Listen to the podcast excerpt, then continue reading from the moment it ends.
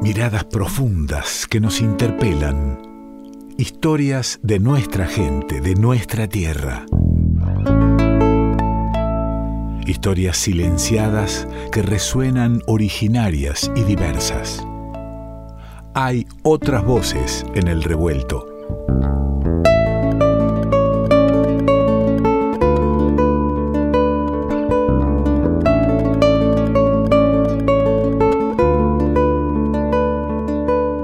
Y en esta búsqueda que intentamos siempre desde el revuelto, de, encontrarnos con las diferentes miradas sobre el mundo, sobre la vida, sobre nosotros mismos, lo tenemos ya en línea a, a Santiago Durante. Y qué alegría que estemos nuevamente en contacto. ¿Qué decís, viejo?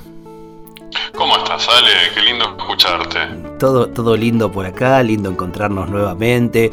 Tal vez diría en busca de algún consejo a, uno de los columnistas de nuestro, de nuestro programa. ¿Qué, ¿Qué, tiene por ahí para aconsejarme? Un consejo amigo, sí.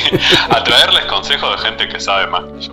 Me parece que de eso se trata. De eso se trata. Este, Hoy vamos a, charlar justamente sobre eso, sobre, sobre los consejos, sobre dar consejos y en particular sobre los consejos entre los com.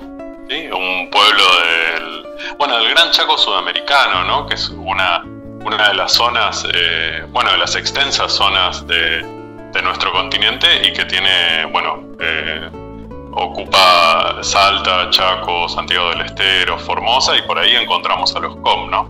Los encontramos tradicionalmente ahí, pero también en, bueno, mucho más cerca, ¿no? Por ejemplo, en, en Derqui, hay, en Derqui, provincia de Buenos Aires, por ejemplo, hay una comunidad COM. ¿En serio? Sí, sabías. No, no, para nada.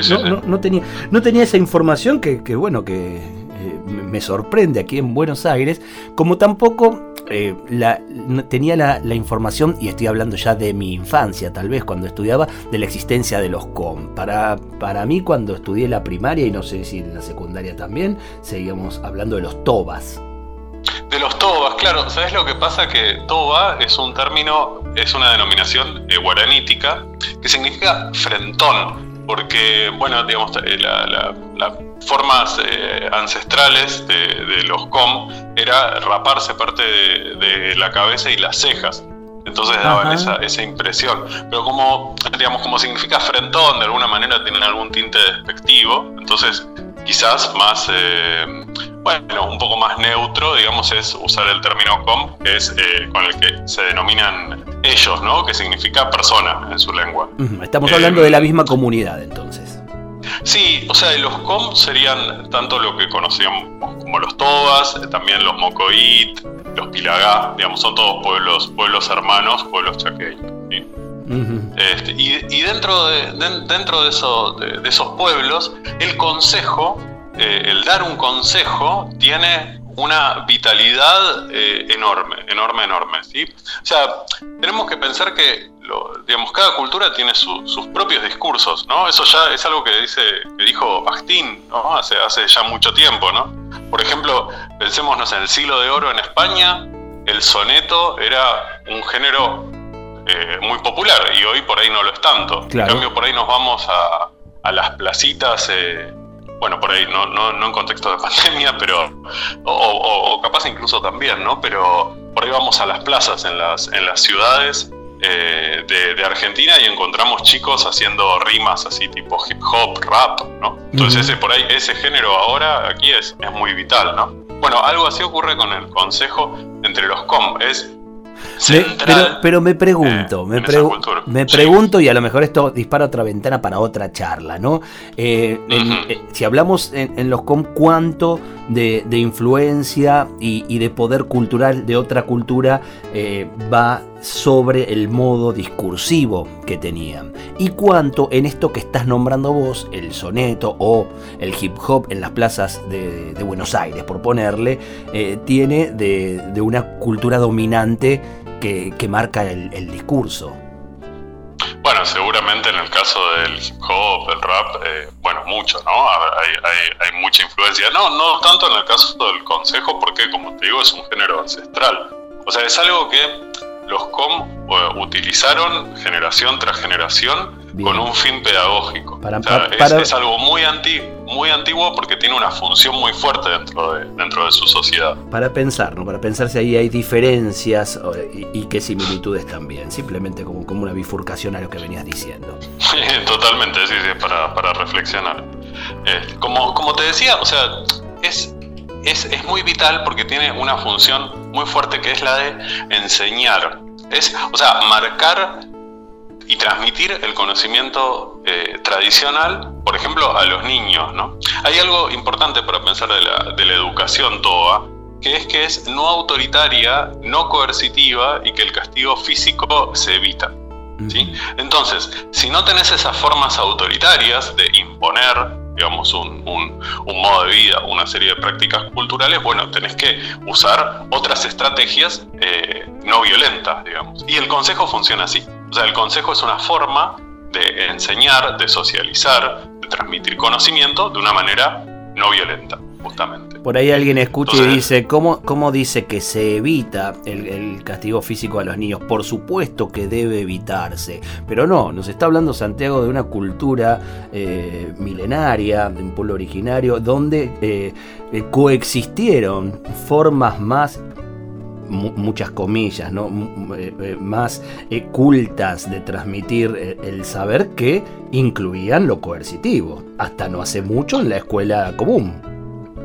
Por supuesto, claro, claro. Pensemos esto, o sea, yo aquí estoy hablando de prácticas ancestrales. Exactamente. hoy con nuestra sensibilidad decimos, no, por supuesto que, claro. que digamos que la educación tiene que ser no violenta. Ahora, como vos decís, nuestro, nuestros abuelos le, por ahí en la escuela le daban con una regla. A mi viejo, a mi, a mi viejo en la escuela salesiana le daban con la regla en, la punta de los dedos.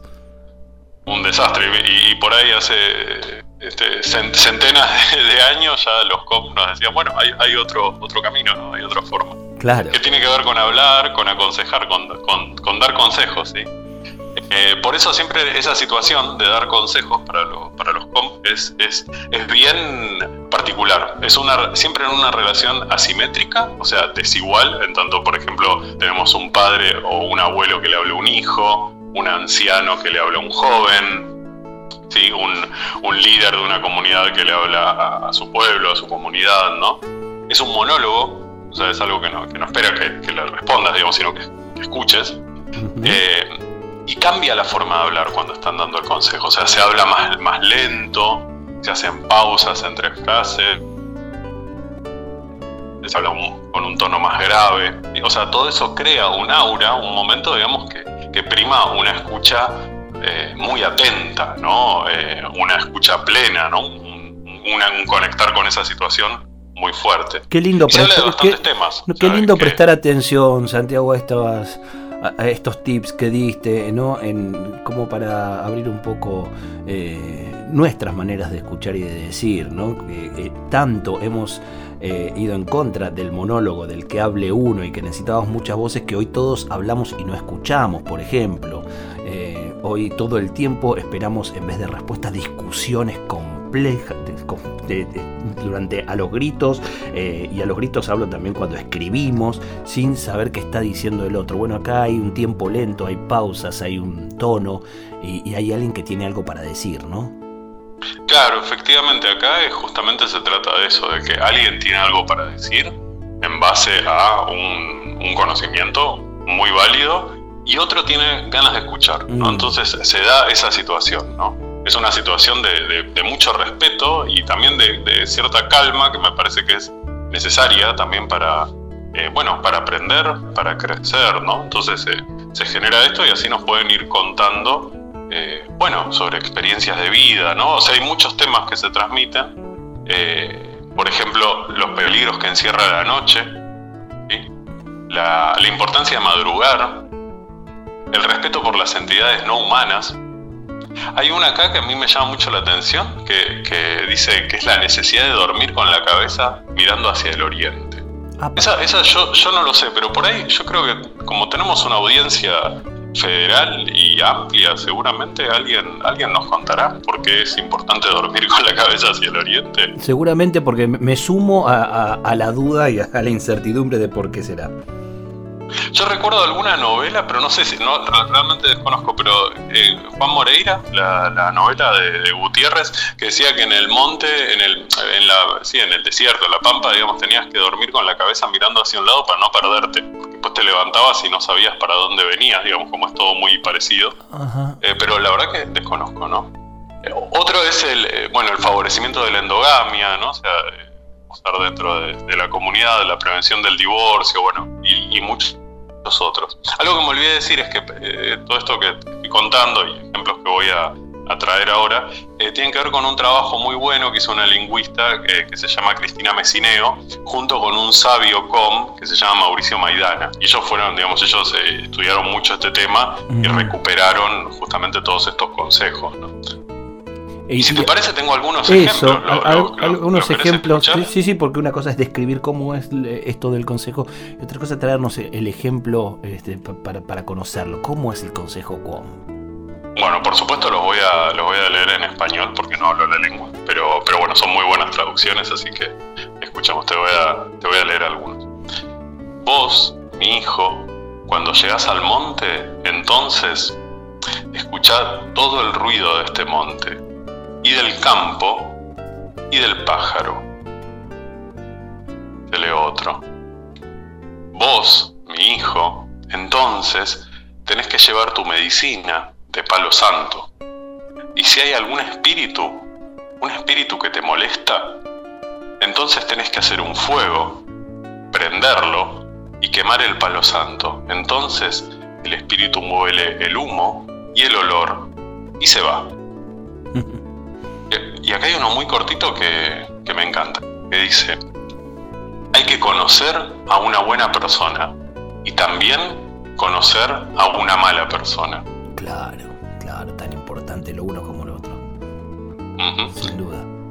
Y uno más, mira, tengo por aquí que dice, vos, joven, si hay algún anciano, entonces tenés que amarlo, porque si lo amás, entonces esa vejez un día te llegará de la misma manera a vos. Pero si no amas al ancianito, no vas a ir lejos.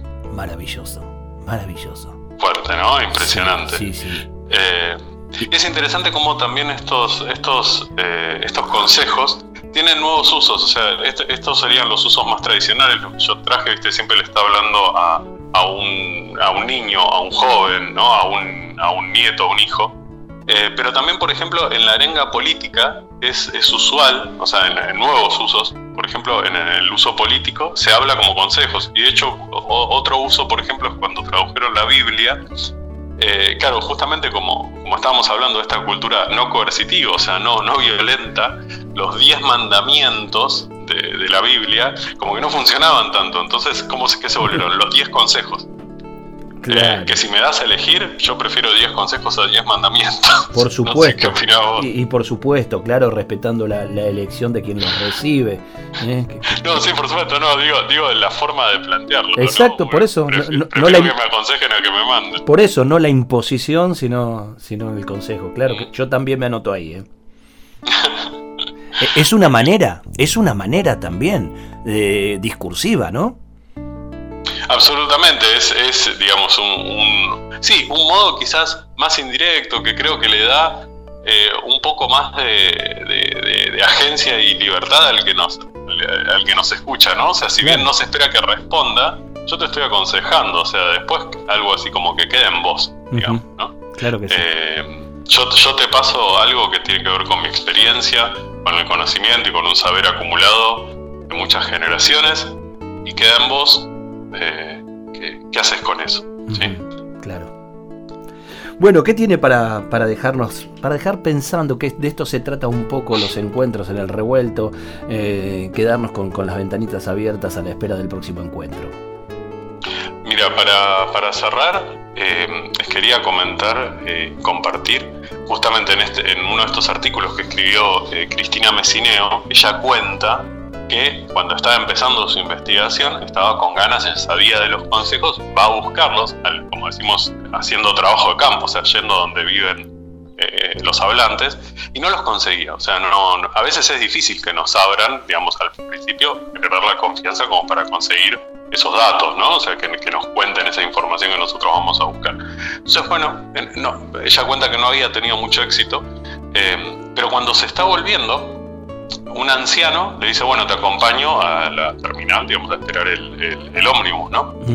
Y en un momento están en silencio y el anciano le dice un consejo, se lo dice en español, eh, y para mí es, realmente poderoso y lo quería compartir. Dice, yo no voy a mezquinar, mi nieta, todo lo que yo sé, todo lo que usted me pide, yo voy a vaciarme, pero llegará el momento en que voy a desaparecer. Entonces mi nieta recordará y llevará esto a otros nietos allá, lejos de Buenos Aires, y dirá, esto es lo que traigo de mi yapé, eh, mi abuelo. Por eso este es mi consejo. Mira bien lo que enseñas, porque hay alguien que siempre está mirando nuestros corazones. Qué lindo, ¿eh? Qué lindo. Mm. Tener algo para decir, querer comunicarlo, que haya alguien con ganas de recibirlo, de escucharlo y hacer algo con eso. Bueno, e, esto es lo, esto es lo que queremos también desde aquí transmitir y comunicar desde este espacio, ¿no? Totalmente, ¿no? Queremos, tenemos algo, algo, algo que algo que transmitir, ¿no? Que me parece que, que, de eso se trata el consejo también, ¿no? Es, es un conocimiento que es colectivo, que es atemporal en un punto y que, y que la idea es traspasarlo, que es lo que le dice este abuelo a Cristina, ¿no? Le dice, vas a, cuando yo ya no esté, vos vas a agarrar todo esto que yo te estoy dando y se lo vas a llegar a, otra gente, lejos, en un lugar que yo por ahí ni conozco. Y entonces ahí fíjate que, que hay alguien que siempre está mirando a nuestros corazones. está bueno tener esa, esa perspectiva y esa perspectiva trascendente también, ¿no? Sin duda. Muchas gracias, amigo. No, gracias a vos, Ale. Siempre, siempre un placer encontrarme con, vos y con, los oyentes. Diversas miradas trae nuestro filósofo de cabecera aquí al revuelto de Santiago Durante. Y hablamos de consejos y en busca del consejo musical siempre tratamos de ir tras las voces referentes como es la de la querida Tere, Teresa Parodi. Está ya prontito a sacar nuevo disco y tenemos uno de los temas distinto, Teresa Parodi, lo estrenamos aquí en el revuelto. Ponele oreja.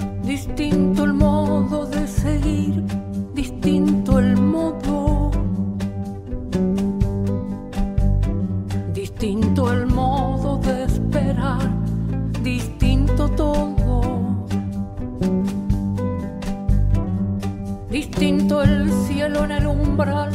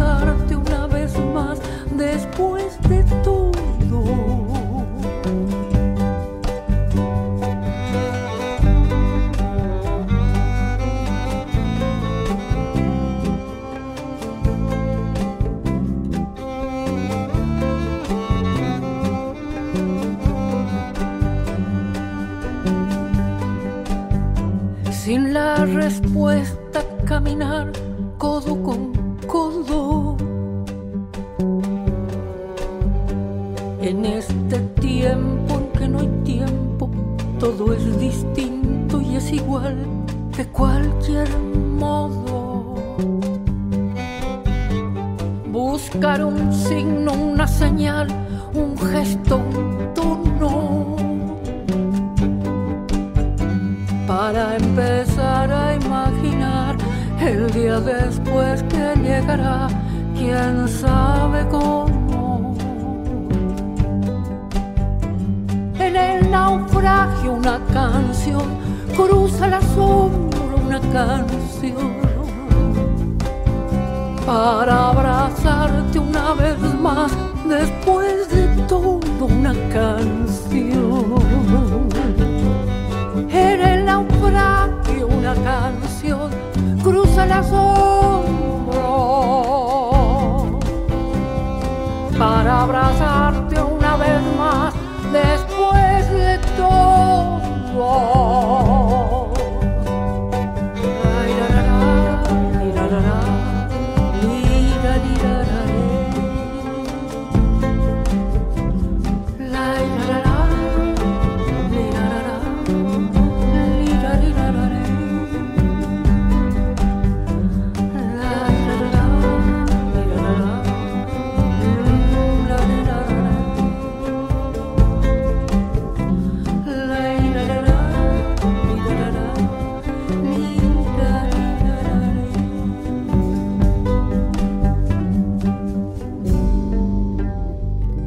Revuelto de radio. El todo es más que la suma de sus partes.